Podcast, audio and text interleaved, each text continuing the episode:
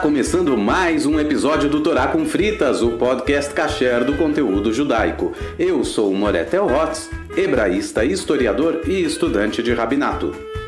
E eu sou Angela Goldstein, orientalista e mergulhadora. No episódio de hoje, nós vamos retomar um assunto que a gente começou lá no nosso segundo episódio, falamos um pouco de pincelada, que são as correntes do judaísmo. Então, a gente diria que atualmente existem três principais correntes e que de cada uma delas derivam outras correntes, né? Então, para não ficar um número muito vasto, a gente chegaria em três, que seria o movimento reformista, o movimento conservador e o movimento ortodoxo. Então a gente pretende hoje falar um pouquinho sobre cada uma delas e sobre as diferenças entre elas. E aí também a gente vai fazer uma diferenciação entre judaísmo e judaísmo ortodoxo, que é uma conversa que de vez em quando a gente tem ouvido um pouco por aí, e aí só para esclarecer um pouco mais essa questão. Muito bem, então, por qual você acha que a gente pode começar?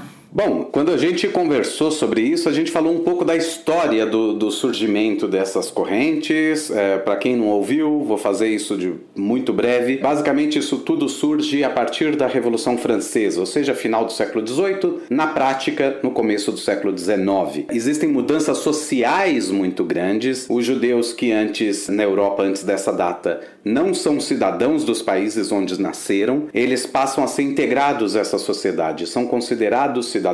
Sendo cidadãos, podem ir para a escola, podem ir para a faculdade, podem ir para a universidade, ter qualquer profissão que deseja. Então, isso muda completamente a situação do judeu até então. Porque até então você não era cidadão e, inclusive, era muitas vezes perseguido dentro do país onde você estava. Você não tinha a profissão que você queria, você não ia para a universidade. Não é que não tinha universidade, tinha mas os judeus não podiam ir. E diante dessa nova realidade que se abre, então os líderes religiosos, os rabinos, começam a se preocupar. O que que isso, qual o impacto disso tudo para o judaísmo?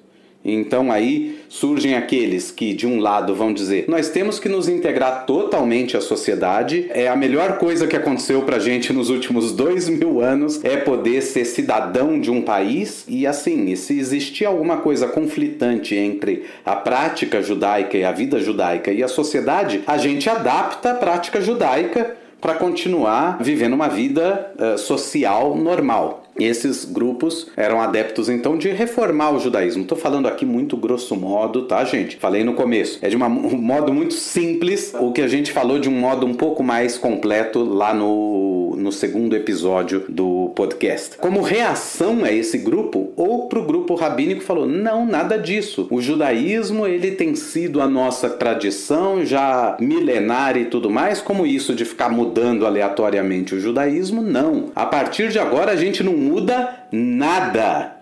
A partir de agora fica tudo absolutamente igual ah, e de uma única forma. Então eles elegeram qual ia ser o guia de lei judaica deles, elegeram então o Shulchan Aruch. Quando eu falo elegeram, não é que chamaram uma votação e as pessoas botaram. Não, simplesmente porque era o livro mais. Não era o único livro de Alahá, de lei judaica que existia, não era o único código, mas era o que tinha se tornado mais difundido. Era um código do século XVI. E aí no século XIX eles estão falando que eles vão adotar o do século XVI.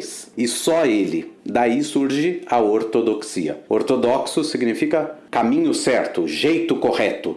Né, em, em grego essa palavra. Ou seja, não só falou não vamos mudar nada, como não admitiu-se que poderia existir outras formas, porque existiam outros códigos de lei, existiam posicionamentos diferentes em relação ao mesmo assunto. Mas a partir do momento que você fala só serve esse livro, o Shulchan Aruch, então você encolhe essa possibilidade de várias formas de viver o judaísmo e passa a existir só uma forma, e essa forma é a correta nessa interpretação e então passa a ser chamado de ortodoxia. E aí surge também no século XIX na Alemanha surge um outro grupo de dentro do movimento reformista que são de rabinos um pouco mais tradicionalistas no sentido de como que eles enxergam a Allahá, de como eles enxergam a lei judaica. E apesar deles serem reformistas, ou seja, eles eram adeptos a mudar, transformar a lei judaica, adaptar a lei judaica para a realidade do seu tempo, eles achavam que não devia ser como os reformistas tinham proposto. Os reformistas tinham proposto que você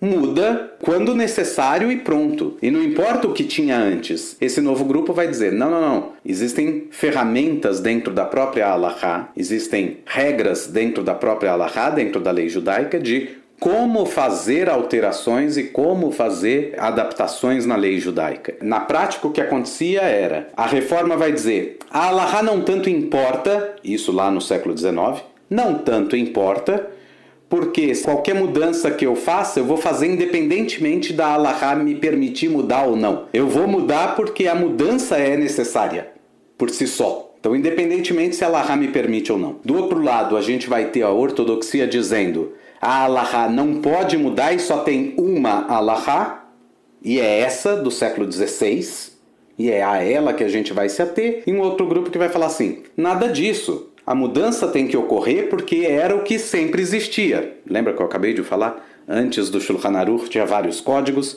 e tinha várias posições em relação ao mesmo assunto. Ou seja, historicamente o judaísmo admitia uma pluralidade de opiniões e historicamente a gente acompanha pelo debate talmúdico, pelo debate posterior do Talmud, né, posterior ao Talmud e tudo mais, que o judaísmo ia se adaptando a novas realidades, a novas geografias, a novas sociologias que apareciam em lugares diferentes. Então esse grupo vai falar: a gente simplesmente vai manter o que tinha antes. A gente tem que mudar, mas a gente tem que mudar de acordo com aquilo que a Allah permite que a gente mude. Então, se a Allah permite fazer tal mudança, eu faço. Se ela não permitir, eu não faço. Eu não sou refratário à mudança a priori, mas eu também não acho que eu vou mudar absolutamente tudo sem olhar o que o passado me diz, sem olhar o que foi construído antes. Esse grupo, é por isso que muitas vezes falam que esse grupo está no meio do caminho. Eu não, eu não acho que ele é exatamente. Não, é, ortodoxia mais reforma, tira a média, é um movimento conservador, não é isso. Quando a gente fala caminho do meio, ou judaísmo do meio do caminho, eu acho que também passa uma informação que não é exatamente a informação que a gente quer originalmente passar. É simplesmente um judaísmo que, diante do desafio da idade contemporânea, da modernidade, ele entende a necessidade da mudança das mudanças modernas para o judaísmo, mas entende também que o judaísmo é em si um sistema civilizacional, legal e religioso que é sempre baseado no prévio, que é sempre baseado no anterior. Se eu simplesmente mudo tudo da noite para o dia, pode de repente ser que eu crie uma coisa completamente nova que não pareça mais com o judaísmo. Então, por isso existe essa ambivalência. Eles estão ali, um pé na ortodoxia, mas um pé também na, na reforma. Esse é um movimento que originalmente se chamou de judaísmo histórico positivista e que, quando foi para os Estados Unidos, ganhou o nome de movimento conservador, que também é uma palavra que não transmite aquilo que a gente queria que transmitisse. Conservador é no sentido de conservar o judaísmo como ele é, ou como ele era. O que, que ele era? Ele era uma tradição religiosa, legal, civilizacional que entendia que a mudança é possível, entendia a pluralidade de opiniões e que existe mais de uma forma de ser judeu. Então a gente quer manter isso. Então, para manter isso, a gente não pode adotar a ortodoxia, porque a ortodoxia vai dizer que só tem um caminho, e isso é uma das maiores reformas que a ortodoxia fez dentro do judaísmo. Ela inventou que só tem um jeito e uma única alahá. Eu quero contar uma piadinha que eu acho que ela resume bem hum. a diferença entre as três hum. correntes. Um, um, cara muito rico, um judeu muito rico, comprou uma Ferrari e uma mezuzá que ele queria pregar na porta da Ferrari dele. E aí ele chegou e foi pedir pro rabino ortodoxo pregar a mezuzá. E aí o rabino ortodoxo falou: Você tá louco? Não é nem pra ter carro. Como é que vai ter carro? É, essas modernidades e não sei o quê. Imagina pregar a mezuzá no carro, não é nem pra ter carro. Aí ele chegou pro rabino rabino do movimento conservador e falou: Ah, rabino, você abençoa meu carro e, e prega a mezuzá pra mim, por favor? Aí o rabino falou: Não, veja bem, não é muito caso, é, né, ainda que o seu carro seja uma Ferrari, a mezuzá é para ficar no batente da porta, não na porta do carro. É uma descaracterização da mezuzá, né? Aí ele pensou, bom, vou no rabino reformista e vou pedir. Aí ele chegou e falou, rabino, rabino, eu comprei uma Ferrari. Você não prega a mezuzá pra mim na, na porta dela? Claro, claro. Cadê seu carro? Tá aqui. E o que, que é mezuzá mesmo?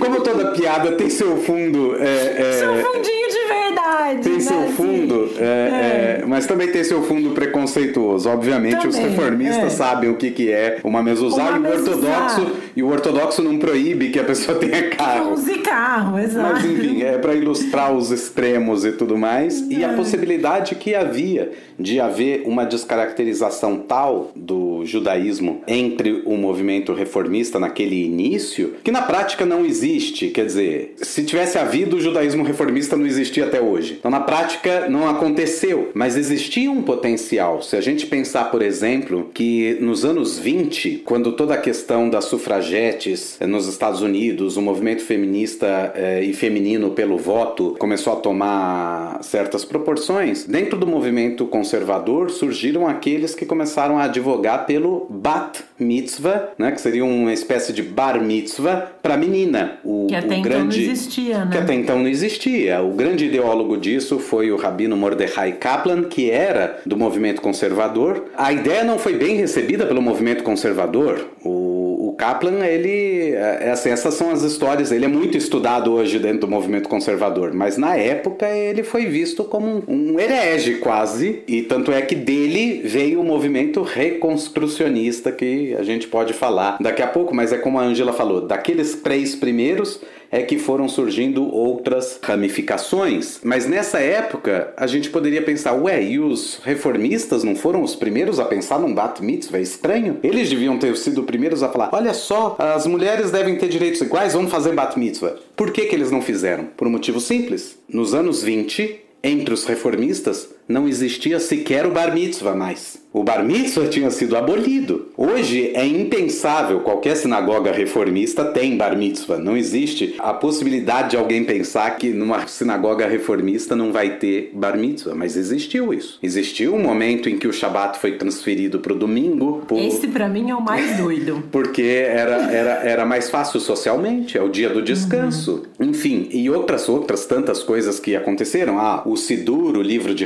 rezas reformista no século XIX, é muito comum você encontrar Sidurim que eram todos em alemão, escrito com letra gótica e tudo mais, não tem uma letra em hebraico. Eu tinha um, eu tinha um que eu consegui num sebo, todo escrito em letras góticas, uma capa preta, as páginas com aquela página dourada em volta, sabe? Parecia um inário, né? exato, parecia um, um inário protestante. Uhum. Tipicamente um inário protestante. Você abria tudo escrito em alemão. Eu achei ali uma frase em hebraico. O Shema Israel estava escrito em hebraico e embaixo em letras góticas grandes transliterado Shema Israel, Adonai Eloheinu, Adonai Echad, mas o restante todo em alemão. E isso não existe mais. Quer dizer, mesmo quando você pega um Sidur reformista norte-americano que tem muita coisa de inglês, tem muita tradução, mas a, a tefilá propriamente dita, a oração, a reza, ela tá em hebraico. O que você tem é traduções, mas não um livro que inteirinho você, ah, não precisa ter hebraico aí não, bota tudo em inglês e tá tudo muito bem. Esse tipo de coisa, realmente existe uma reforma que é bem radical no começo do seu movimento, e aí dá para entender a posição do movimento conservador. Agora, a reforma com o tempo ela vai revisando muitas das suas posições originais, vai voltando voltando atrás em algumas, algumas descaracterizações que houveram, elas deixaram de haver. Então, eu acho que hoje não existe nenhuma sinagoga reformista que o Shabat seja no domingo. Eu a,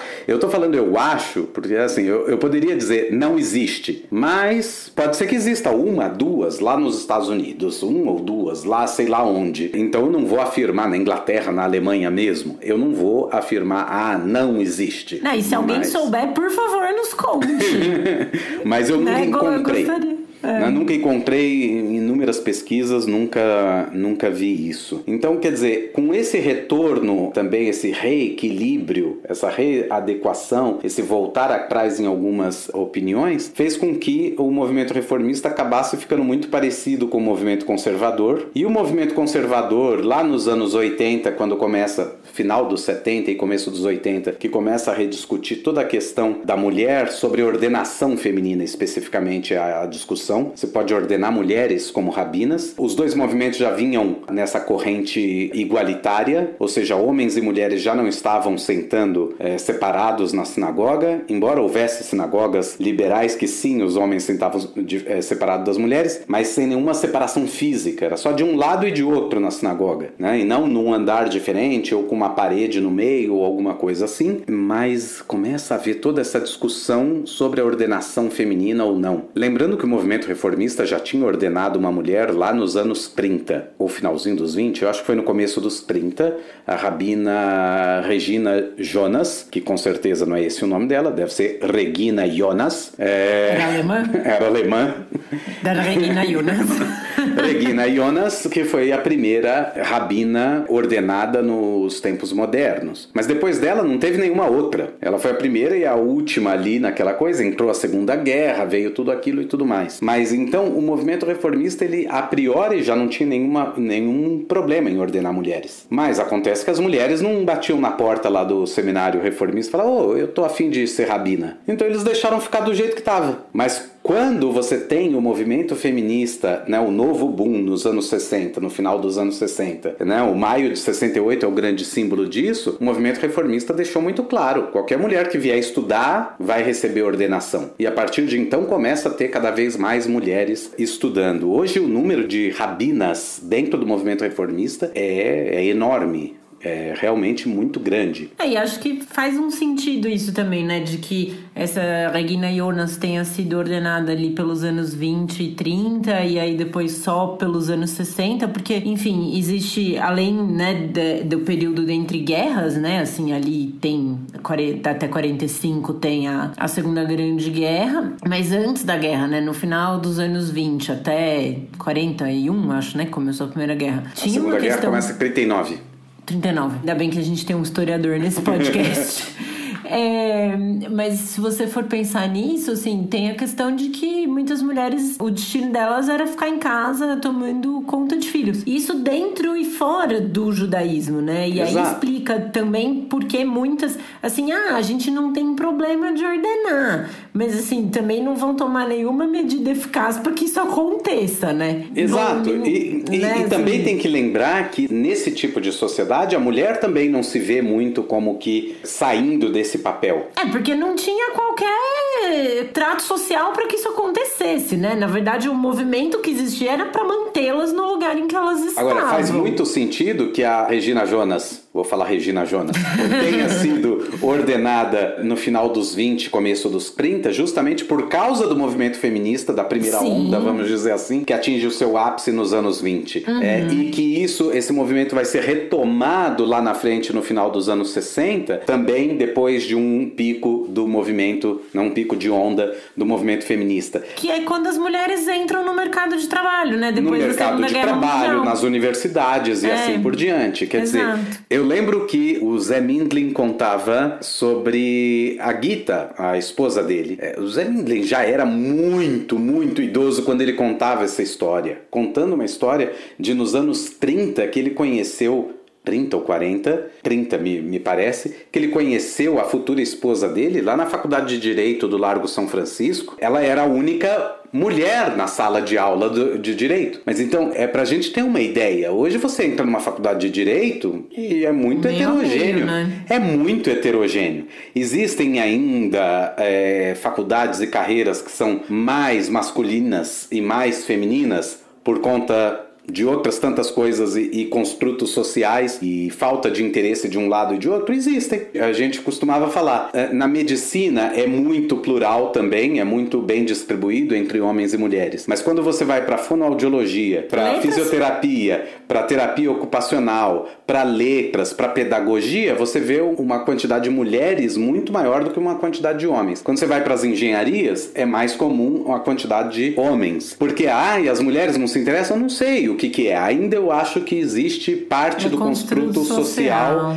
Mas então, voltando lá, o, o Mindlin contava isso. Então, pra gente ter uma ideia, hoje é super comum que você vai ter ministra do Supremo, que você vai ter uma juíza, que você vai ter uma advogada e, e tudo isso. Né? A carreira jurídica inteira tá, tá repleta de mulheres. Mas isso era inimaginável há 100 anos atrás. Há 100 anos não existiam mulheres. Hoje é comum você ter deputadas, né? você ter governadoras. Nessas carreiras. Nessas carreiras. Nessas carreiras. Não é que não existiam mulheres, né? Por favor. Exato. Não tinha mulheres nessas carreiras, claro. E então também tinha isso. Uma, uma mulher pensava: para que, que eu vou me ordenar rabina? Quem é que vai me contratar como rabina? E por que, que eu vou pegar esse papel para mim, sendo que eu tenho uma casa para cuidar. É, esse era o pensamento e não, não, não se escapava muito disso. Só que a partir dos anos, né, o pós-guerra, a partir dos anos 50 e tudo mais, com a entrada da mulher para o mercado de trabalho e tudo isso, e o pico lá nos, no final dos anos 60, realmente toda essa questão voltou, voltou à tona. É, é, é peraí, é, mas é, é, por que que não? Né? Por que, que não ser rabina? E aí é, isso mostra claramente que a preocupação também, a demanda, ela demora um tempo até chegar nos rabinos. Os rabinos do movimento conservador vão começar a discutir no final dos anos 70. Dez anos depois de maio de 68, de Paris 68. Dez anos depois, eles começam a discutir se pode ser que exista a possibilidade de ordenar uma mulher como rabina. E eles vão chegar à conclusão só lá por volta de 83, 84 e vão autorizar e vão decidir que sim, a mulher pode ser ordenada sem problema nenhum, de acordo com a própria Allahá ou com a interpretação alárrica que esse movimento tem. Porque se eu falar, é de acordo com a Laha pode, vai virar alguém que segue a ortodoxia e vai falar, não pode. E vai ficar, pode, não pode, pode, não pode. De acordo com a interpretação específica desse movimento sobre a Alaha, não existe proibição. De acordo com a ortodoxia ou com boa parte dos braços da ortodoxia, existe proibição. Quando o movimento conservador, isso é muito interessante também, surge uh, com essa decisão, vamos ordenar mulheres, também se levanta uma porção de rabinos do movimento conservador e fala: então tô fora. Tô fora e formam outro movimento, um movimento que chama Union for Traditionalist Judaism, o JT. E ele existe até hoje. Ele é basicamente o movimento conservador até 83. Ele é até hoje o, o que o movimento era até 83. E com essa decisão, e aqui é onde eu volto lá ao ponto anterior, é com essa decisão que antes você tinha um movimento reformista se aproximando mais do movimento conservador. Agora, com essa decisão, você tem um movimento conservador indo em direção também ao movimento reformista. Então, na prática, quando as pessoas olham de fora, elas acham que é tudo reformista. Os dois ordenam mulheres como rabinas. Os dois são igualitários. Então, tudo que é visível dentro das duas sinagogas, você não vai ver diferença. Mulheres sobem a Torá nas duas sinagogas. Tem rabinas nas duas sinagogas. Homens e mulheres sentam juntos nas duas sinagogas.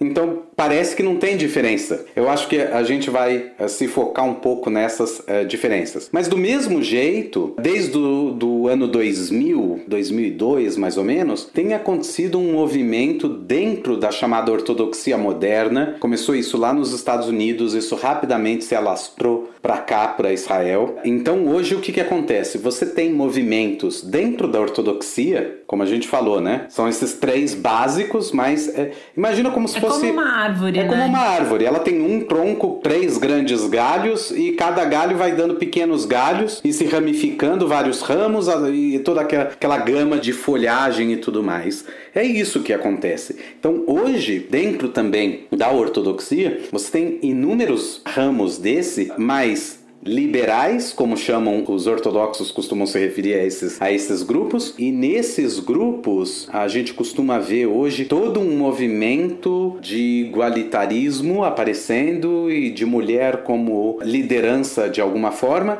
e como Rabina. Existem nomes específicos, muitas vezes se evita o nome Rabina, mas que na prática são rabinas. Em Israel existe uma midrashá que ordena mulheres chamadas Rabaniot, né? Rabanit, como rabina. Qual o problema? Rabanit é também a palavra usada em hebraico para mulher do rabino para a esposa do rabino. Então, quando uma mulher fala eu sou rabanit, no sentido de ser rabina, quando ela fala rabanit, a maioria das pessoas entende que ela é a mulher do rabino. Então, também é complicado. Em, em hebraico existe a palavra uh, rav, que é rabino e que também pode ser usado para mulheres, rav, e existem aquelas mulheres que vão preferir a palavra, outra palavra que a academia hebraica sugeriu, que é rabá, como feminino de rav. Então, rav fulano e Raba Fulana. Ok, essa é a denominação aí. Muita gente usa também o título de Raba. Mas você vai ter então esse movimento também aparecendo dentro da ortodoxia. Ou seja, tudo aquilo que a gente explicou ali no começo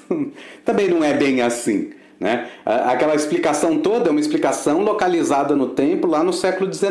Então a ortodoxia também em algum momento percebeu que, sobretudo com o advento da eletricidade e quando a eletricidade se tornou algo absolutamente indispensável na vida do ser humano, surgiram questões. Então, por exemplo, a ortodoxia vai dizer que você não pode usar eletricidade no Shabat. O que, que isso significa? Que eu não posso apagar e acender luz, que eu não posso iniciar o funcionamento de um aparelho elétrico ou terminar o funcionamento de um aparelho elétrico durante Shabat. Mas não quer dizer que você não use eletricidade no Shabat. Porque se você pensar, o ortodoxo que liga a luz antes do Shabat entrar e deixa ela acesa a noite inteira, ele está usando eletricidade. A pergunta está errada, não é? O ortodoxo não usa eletricidade no Shabat. Não, ele usa. Ele só não inicia ou interrompe o, o uso da eletricidade dentro do espaço temporal do Shabat. Essa é a questão. Quando ele coloca timer para ligar a plata elétrica dele que vai esquentar a comida, ele está usando a eletricidade. Mas todas essas questões, até hoje tem ortodoxos que vão dizer o timer é, é uma reforma. O que, que é isso? Você é reformista agora? Não. Ou você deixa ligado ou você deixa desligado. E vai ter as autoridades ortodoxas que vão falar: não, você usa um timer que você programa antes do Shabat. E aí ele vai ligar sozinho. Mas não é você que ligou, porque você, mesmo que você entenda, fui eu que liguei porque eu programei o timer, você fez a programação antes do Shabat, não dentro do Shabat, então tá tudo certo. O que eu acho interessante da, da ortodoxia sempre mencionar, acho que a gente já tinha mencionado isso no episódio anterior, mas eu acho sempre legal reforçar, é que a ortodoxia ela é um, uma coisa moderna no judaísmo. Né? Assim, ela não Todos é... eles, né? Todos esses Todos movimentos eles. são totalmente modernos. É. Mas os é outros dois que... são muito óbvios que eles são modernos. É, exatamente. E a ortodoxia, muita gente pensa, nossa, é sempre Desde foi Moshe assim. Rabbeinu. Exatamente. E é isso que eu acho, é desde Moisés era assim, de jeito nenhum, gente, por uma questão geográfica. Inclusive, acho que eu vou começar a mandar uns mapas com a newsletter também, que eu tô sempre falando de mapa, né? Talvez eu devesse estudar mais geografia, adoro. Mas assim, por uma questão geográfica, porque se você pensar, né, as, as roupas que são usadas no Oriente Médio desde aquela época e mais ou menos até hoje, assim, né? Que são sempre umas túnicas mais largas, roupas claras, né? Por causa do, do calor que faz e, e as túnicas para justamente poder circular um, um, ar ali, porque não sei se, se, algum dos nossos ouvintes já esteve no Oriente Médio durante o verão. É, se não esteve no Oriente Médio no verão, mas esteve em Cuiabá ou Palmas, é uma sensação bastante parecida. É um calor assim muito, muito forte, né? E aí você olha as roupas da ortodoxia e elas são, em geral, escuras, pesadas e muitas. Porque a, as roupas que você vê no Oriente Médio, elas são claras, leves e poucas, né? E a roupa da ortodoxia é o oposto disso. E isso vem da Europa Central, né? Europa da... Central, da Europa do Leste, do leste da, ali, do, do, é da sobretudo Polônia. do leste, né? É. Que é assim, roupas bem escuras, né? Pretas ou azul marinho, marrom. Que é uma roupa de clima frio, claramente, né? uhum. né? Camisa fechada, né? Camisa e a gente vai pensar comprida. que isso daí então era a roupa que Moshe saiu do Egito? É claro que ele não gente, saiu do Egito com uma não. roupa dessa, né? E, e para mim, assim, o que mais marca isso é o uso do Streimel, que é aquele chapéu de pelos que os homens usam em dias de festa. Eu, eu não consigo imaginar o calor que deve fazer na cabeça de uma pessoa usar aquilo. Então, né, assim, é claramente é uma coisa que não é sempre foi assim no judaísmo. Exato, é, exato. Né, são da época bíblica, né? Imagina a galera saindo do Egito, vagando 40 anos no deserto de capote e Straimel, todo mundo tinha morrido de insolação, não tinha sobrado um judeu para contar a história. Exato, e da mesma forma, a gente pode fazer o paralelo com a reforma. Eles também não saíram de terno e gravata. Imagina. Né? conforto. E também não saíram de kippah, porque a kippah não existia como a gente conhece hoje. Então, realmente, o judaísmo ele, ele não é hoje o que ele era há 300 anos e não era há 300 anos o que ele era há 500 e não era há 500 o que ele era há 700 ou há mil anos ou há dois mil anos e assim por diante. Aí alguém pode falar, nossa, você está falando um absurdo porque você lê no Talmud isso e aquilo e aquilo outro. Não, o que eu estou dizendo é a forma não é a mesma e nunca foi. De geração em geração há mudanças que sempre ocorreram. O que você tem sim é a essência, isso se conserva. Daí também a ideia lá que eu falei do nome movimento do movimento conservador. conservador né? É óbvio que há, há dois mil anos tinha Pessah, tinha Shavuot, tinha Sukkot, tinha Rosh Hashanah, tinha Yom Kippur. E continua tendo. A forma pode ter mudado, mas a essência toda continua existindo. Então a essência de fé, a essência das festas, do calendário litúrgico, do regramento e das regras básicas aí que você tem dentro da tradição judaica, essas regras elas continuam existindo em todas essas correntes. O que você tem são essas modificações que aparecem quando algo muito grande acontece socialmente falando. E aconteceu algo muito grande no século XIX que a gente não pode ignorar. E tão grande que o judaísmo existente antes disso, antes dessas mudanças, ele praticamente não existe mais. Mentira, ele continua existindo. Ele continua existindo onde essas mudanças não chegaram dessa forma. No mundo judaico Mizrahi, as pessoas falam Sfaradi, não é exatamente esse o termo aqui. Os judeus que estavam no Oriente Médio ou no norte da África e tal, então engloba um pouco os Sefaradim que, que foram também para o norte da África e Turquia, mas nesse mundo todo onde eles estão vivendo, Todas essas questões da, da, da, Revolução Francesa, igualdade, liberdade, fraternidade, não sei o que, integração na sociedade, não integração, blá, blá, nada disso apareceu simplesmente porque não existia. Os judeus nesses lugares eram parte da sociedade. Nesses lugares, as pessoas podem achar que eu ia falar alguma coisa completamente contrária, que até hoje não aparece. Não, não é isso. Os judeus eram parte dessa sociedade tranquilamente. Então não existiu um movimento que fala assim: ah, mudou completamente a situação social do judeu agora aqui no Oriente Médio e agora os rabinos precisam revisar. Não.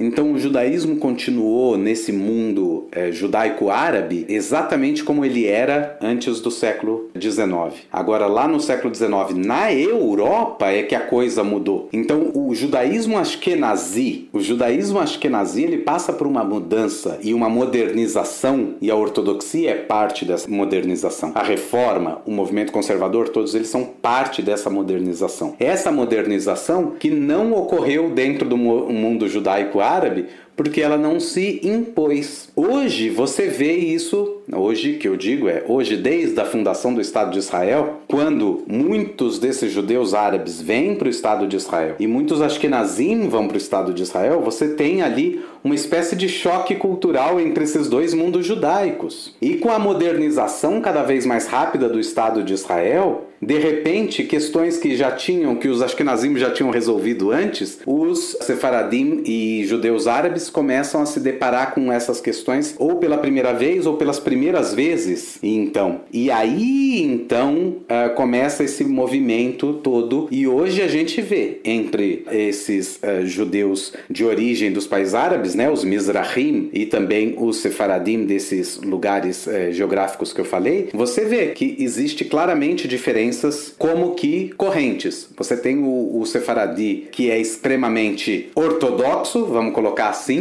E aquele que é muito mais leniente, que é muito mais ligado à observância de uma tradição, e existe aquele que claramente é o reformista, no sentido da abordagem dele em relação a Allahá. E aqui a gente chega no ponto propriamente dito. O que, que é a diferença entre todos esses movimentos? A diferença é basicamente a abordagem que eles dão a Allahá, a forma que eles entendem a Allahá, a lei judaica. Quando a ortodoxia falou lá, só tem uma Allahá, essa é uma escolha.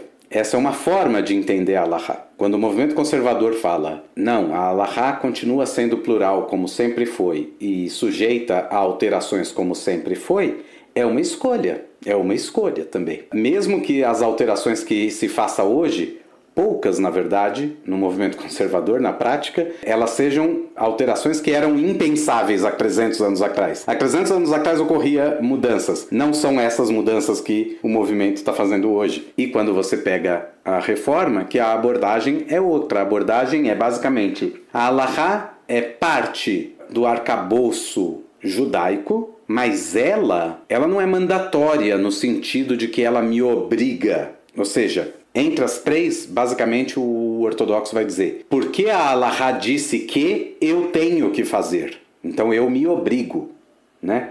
Eu sou sujeito a Allahá, ao que ela diz. O movimento conservador vai dizer: porque a Allahá diz e porque ela me permite mudar tal coisa, eu entendo que a Allahá é X, Y, Z e eu me obrigo a seguir ela da forma XYZ. Pode ser que não seja da forma NOPQ, mas é da forma XYZ. Mas eu me obrigo a segui-la. Então existe uh, uma noção de que você está sujeito a Allahá também. Mesmo que ela seja uma visão diferente de Allahá do que é a ortodoxia. Na reforma se diz a Allahá ela foi muito importante na história judaica e tudo mais, e hoje ela não é tão relevante assim, porque nós vivemos no Estado moderno, nós vivemos numa sociedade moderna e as regras que a gente que regem a nossa sociedade são as regras da sociedade, não as regras da religião, que elas existiam para governar aquele espaço, o state onde eu estava, o gueto onde eu estava. Eu não estou mais no gueto. Essa é a posição bem grosso modo da posição reformista, no sentido de que o reformista ele vai dizer, se eu quiser seguir a Allahá do jeito que, que falam que é a Allahá, eu me comprometo. Mas ela em si não exige de mim o meu compromisso. Então é uma abordagem muito diferente. Então quando você olha a sinagoga reformista e a conservadora, elas parecem muito entre si, na ritualística, em tudo que acontece ali dentro aliás, em termos ritualísticos, muito parecido nas três correntes. Na forma, não tanto, porque tem a questão do igualitarismo e do papel da mulher dentro do, do movimento conservador e do reformista, mas quando você olha com os óculos da Allahá, da lei judaica, aí você percebe que existe uma diferença bem grande entre a reforma e o movimento conservador, que é basicamente esse: o movimento reformista dizer que, ok, a Allahá não é tão relevante assim e ela não me obriga. E o movimento conservador fala, ela me obriga, mas ela não é a Allahá do jeito que o ortodoxo está falando que é. Ela é um pouco diferente. E a ortodoxia vai falar, ah, tá todo mundo errado, só eu, né, estou certo. Isso também, grosso modo, porque como eu disse, tem várias outras correntes dentro da própria ortodoxia e entre si eles discordam. Então, é. você sempre vai ter um ortodoxo. opiniões. Sempre você vai ter algum ortodoxo também que vai dizer que os outros ortodoxos também estão errados. Então, é, eu queria é, é muito é... chegar nesse ponto das dissidências entre os ortodoxos, porque é isso também, né? Quem olha de fora pode achar que é um grupo muito heterogêneo, pela vestimenta, pelo tipo de comida, né? Essas coisas. Mas dentro dele existe essa diferença, né? E eu acho interessante a gente mencionar um pouco do racidismo, que eu acho que é uma corrente que talvez muita gente nunca nem tenha ouvido falar, ou talvez chame de racídico qualquer ortodoxo, isso eu já ouvi também. Mas não sei se sabem os nossos ouvintes que o judaísmo também tem o seu ladinho místico. Tem um pezinho no misticismo mesmo. Essa coisa do, da coesão entre os ortodoxos é engraçada porque basicamente ela vem por causa da roupa, né? Aí o cara vê, o cara tá vestido de preto, ele tem chapéu, ele tem então esse cara é ortodoxo. Mas aí você ignora uma porção de rabinos ortodoxos que não tem barba, que se vestem com camisas inclusive coloridas, calça jeans. Eu lembro quando eu dava aula na congregação israelita paulista para adultos, toda vez que eu mostrava, que eu falava sobre isso e eu mostrava fotos de rabinos ortodoxos israelenses que não tem barba, as pessoas falavam, mas então ele não é ortodoxo. Ela não conseguia. Por mais que eu voltasse e explicasse, não, é isso que eu estou dizendo. Nem todo rabino ortodoxo tem barba e se veste de preto. Não, mas então ele não é ortodoxo. Por quê? Porque a pessoa colocou na cabeça que só é ortodoxo se se vestir de preto, chapéu, barba comprida e assim por diante. E isso leva a essa pasteurização, no sentido de achar que é um grupo muito coeso. Agora, como, como eu falei, tem esses outros ortodoxos que não se vestem assim, e tem entre os que se vestem assim, inúmeras diferenças também entre si. E diferenças, assim, um sem fim de diferenças. Você tem, por exemplo, a primeira diferença que surge é quando surge o racidismo, como a Angela estava falando, no século XVIII, eh, que é um movimento bem mais místico. E ele meio que é uma contraposição ao judaísmo rabínico ali do leste europeu que existia até então, e que se opõe muito a esse novo movimento do racidismo. Né? Então, o que, que você tem aí para me dizer desses, desses movimentos assim? Eu tenho pouco porque eu conheço pouco, mas nós vamos mandar mais na newsletter.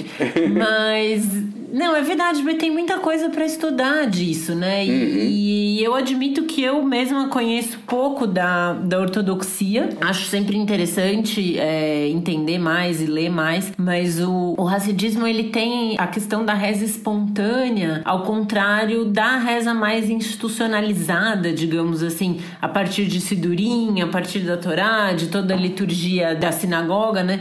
Porque ele surge nos titles, né, como o Theo menciona ali, os guetos da, do leste europeu, Europa Central ali, principalmente Polônia, né, a gente menciona muito Polônia, não é sem razão, né, não é, não é que a gente fique aqui pegando no pé da Polônia, apesar que às vezes deveriam. Eles têm essa questão, assim, de que a, o pessoal dos titles, ele era um judeu menos estudado, ele era um, uma pessoa que tinha menos acesso à educação formal formal, digamos é, assim. O, porque, né? porque o Staten não era urbano, né? A gente não. fala Staten e gueto são duas coisas diferentes. O gueto é muito urbano, enquanto o Staten ele é rural, ele é, é uma, uma aldeia rural. É, é... A gente indicou no primeiro episódio o filme Violinista no Telhado e mostra bastante, assim, quem, quem ainda não assistiu, fica a dica de novo para entender mais ou menos o que é o Staten. Então, assim, a galera que vai morar ali é, não, não tem trabalhos que dependam de educação formal, são trabalhos mais manuais, né? E aí, que assim, são ofícios, né, que iam sendo passados assim de família, ou você punha alguém ali para ser seu aprendiz. É, o leiteiro, né? o sapateiro, Fazer, a costureira, o alfaiate e assim por diante. É. E aí tem essa questão da reza espontânea. Então, assim, como muitos eram, inclusive, analfabetos, né? Não tinham como ler o Siduro ou como ler a Torá. Então, você vai falar para essa pessoa que, porque ela é analfabeta, ela não pode rezar? né? Ela não, não vai poder rezar, ela não vai poder estar tá inserida ali na, na vida religiosa da comunidade? Não.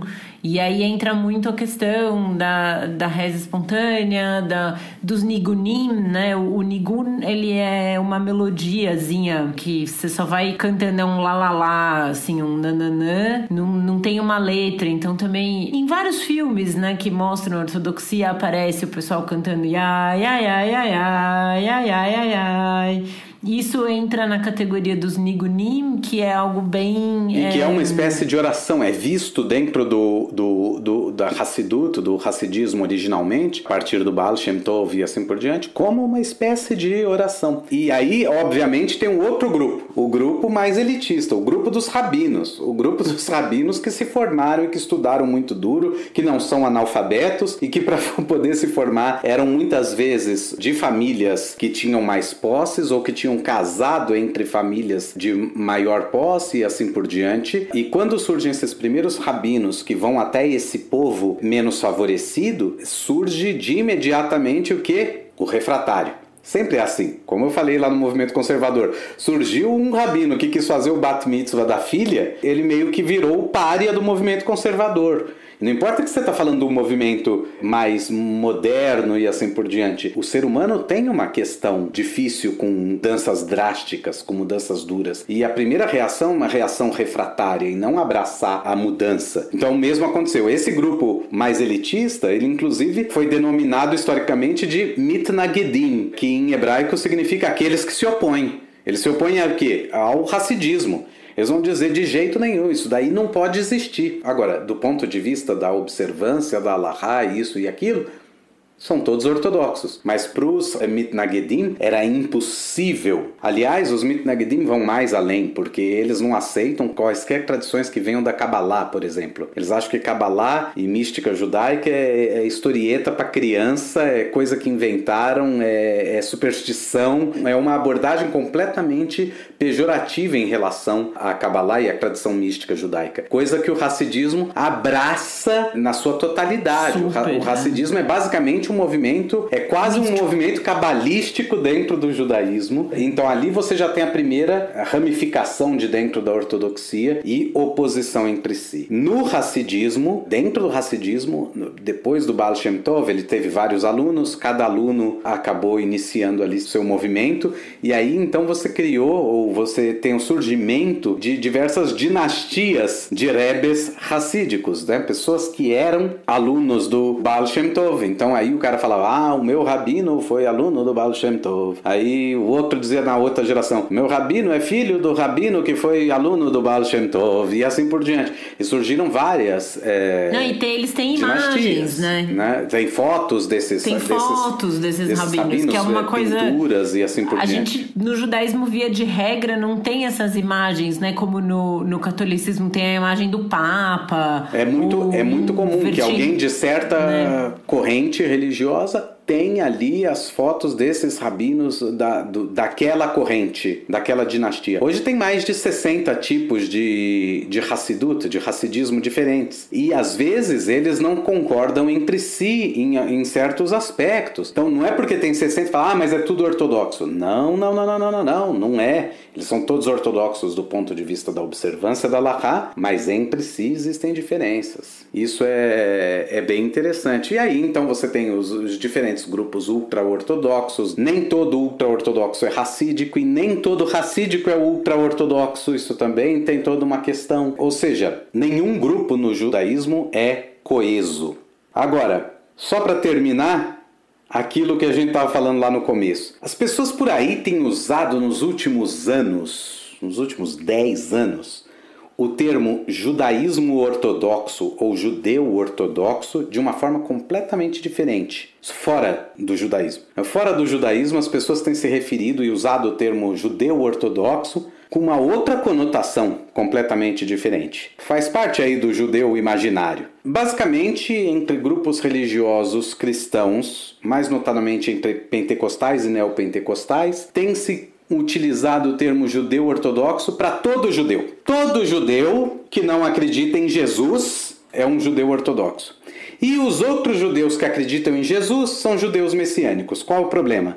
Não existem judeus que acreditam em Jesus. Bom. Como Messias, a gente acredita que ele existiu. Ele existiu. É uma figura é, histórica dentro do judaísmo e pronto. Uhum. Mas ele não é uma figura profética, nem messiânica, nem mais que os outros, nem menos que os outros. É uma figura tanto quanto eu, a Ângela e qualquer outro judeu. É, essa é a crença, se existe uma crença judaica, se a gente fosse falar assim, uma crença judaica em Jesus. Jesus não é relevante. O Novo Testamento não é relevante, ele não é um texto judaico. Então ele não faz parte do judaísmo. Ah, mas eu conheço um judeu que acredita em Jesus e. Ok. O judeu pode ter se convertido a uma corrente religiosa cristã o fato dele ser judeu não é determinante para ele acreditar em Jesus, não é isso. Ele simplesmente escolheu seguir outra religião. Ele nasceu judeu e escolhe outra religião. Ele é um judeu que cristianizou. É um judeu que adotou o cristianismo. Não, mas eu conheço aí, o, eu fui numa sinagoga messiânica, é igualzinho uma sinagoga. Não, é uma igreja messiânica que judaizou.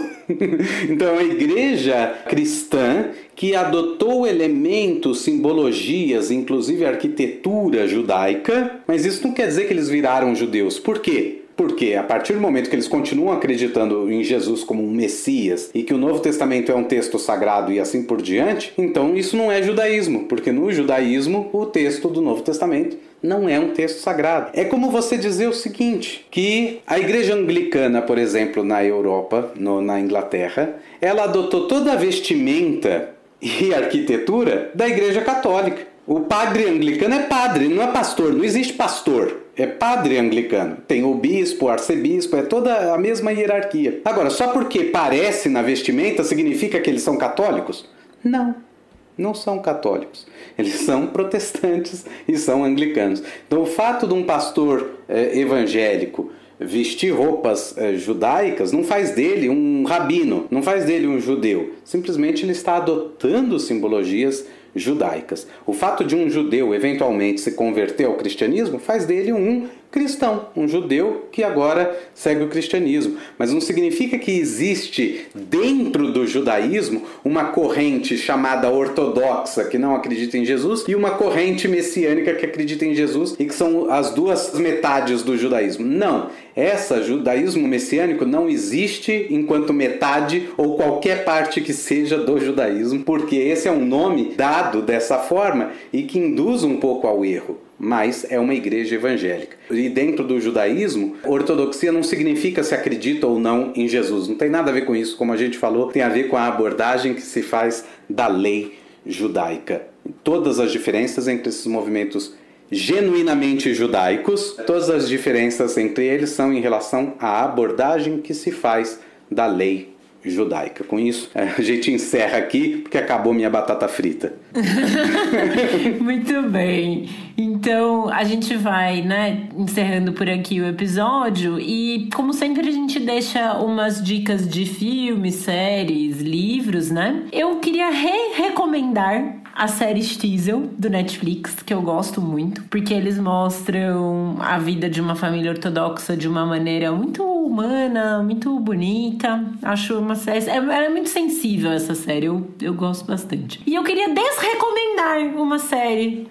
É uma inovação no episódio. Dessa semana eu queria desrecomendar uma série que se chama. Ela tem um nome tipo My Very Unorthodox Life. É, é um nome assim, tá no Minha Vida Nada Ortodoxa. É, é, é, um nome desse. Que tá no Netflix. Que eu nunca assisti Keeping Up with the Kardashians. Mas eu acho que é uma tentativa de fazer um Keeping Up with the Kardashians com uma família que era ortodoxa e não é mais. E atualmente são riquíssimos em Nova York. Eu achei um desserviço. Por isso que eu queria desrecomendar. Eu não assisti, não sei se é bom, mas eu não tenho muita é, paciência para reality show ou coisa do é. gênero. É, eu acho tudo muito roteirizado. É, as pessoas, enfim, é, aqui não é juízo de valores, tá? Né? As pessoas, tem pessoas que gostam, assistem. Eu gosto de novela mexicana, e daí? É, ah, mas você não vê que os atores são canastrões? Eu vejo, eu vejo tudo isso. Eu vejo que tem um problema na cenografia, eu vejo tudo isso. Mas isso não, não importa. Critério, eu né? gosto, eu gosto da novela mexicana. Da mesma forma, existem pessoas que gostam de reality show. Eu hum. acho pessoalmente que é tudo muito roteirizado. Parece, parece telequete, sabe? Aquelas luta livre falsa, combinada. É, o que eu ia falar que eu acho que é um desserviço, é, nesse sentido, eu acho que ela é um desserviço à ortodoxia, porque parece que, assim, enquanto a mulher estava na vida da comunidade ortodoxa, a vida dela era horrível, era tudo difícil, era tudo complicado, ela não podia fazer nada, a vida dela era um horror e ai meu Deus. E aí, a partir do momento em que ela sai da ortodoxia, é meio como se ela tivesse visto a luz, e aí a vida dela dá muito certo e ela fica muito rica e muito famosa em Nova York, e aí aí, porque ela é muito rica em Nova York e muito famosa, ela é muito feliz. E aí me irrita muito, particularmente, essa visão de que parece que todo mundo que está na ortodoxia é infeliz. Hum, eu, tá. Por isso que eu queria desrecomendar essa série. Ou recomendar com muitas críticas. Se você gosta de. Não, um... eu queria desrecomendar. recomendar com crítica, eu recomendo que assistam novela, que é uma coisa que eu gosto e consigo ver defeito também. Mas essa série eu queria desrecomendar. No sentido de que existem pessoas infelizes na ortodoxia? Com certeza. Existem pessoas felizes no movimento conservador? Com certeza. Existem pessoas infelizes no movimento liberal? Sim. Existem pessoas infelizes em outras religiões? Provavelmente. Elas seriam felizes se elas saíssem do movimento liberal, se elas saíssem da ortodoxia? Irrelevante. Não se sabe, porque a pode gente não sabe que se sim elas pode são... ser que não. É... A gente não sabe se a infelicidade delas está associada a uma corrente religiosa. Exato. Essa é a questão. Exatamente. E aí também me irrita. E ao pintar desse jeito, dá a impressão que. E aí o meu ladinho socialista se irrita muito com a associação da felicidade a um sucesso financeiro. A, a, a você ter muito dinheiro com ser muito feliz. E aí o ter muito dinheiro é poder comprar muita coisa, é ter muita roupa, é não sei o que. Desrecomendo. Des... Devidamente desrecomenda... desrecomendada. Desrecomendada. E como não poderia faltar, nosso agradecimento aos nossos apoiadores. É graças a vocês que o Torá com Fritas chega quinzenalmente a todos aqueles que nos ouvem. Nosso muito obrigado a Maria Eduarda Yerke, Miranildo Filho, Yara Mansur, Sérgio Raposo, Urilan, Val Macabelli, Laís Lima, Ivana Leite, João Maeda, Fernanda Lira, Matheus Salustiano, Gregory Chebeliski e Marcos Santos. São vocês que garantem que o Torá com Fritas continue no ar. Todarabá Mikola Lev. Então, com isso, nós terminamos por aqui o episódio de hoje do Torá com Fritas. Lembrando que vocês podem entrar em contato com a gente através do e-mail toracomfritas.gmail.com. Vocês podem nos achar no Instagram, arroba toracomfritas, e nos seguir também no Twitter, arroba toracomfritas. Para não perderem o episódio, assine o nosso feed. Eu sou a Angela Goldstein, junto com o Theo Hotz, idealizadora e apresentadora do Torá com Fritas. O Alu é o nosso editor de som e intérprete da nossa música de abertura. Para entrar em contato com ele, é só procurar no Insta pelo arroba sempre ou arroba aluprodu.